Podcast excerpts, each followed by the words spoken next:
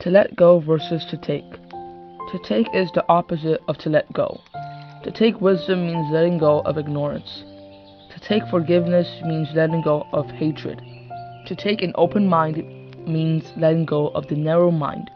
To take virtue means letting go of bad habits. Therefore, to let go is a strength that fills our mind with brightness and removes any shadows.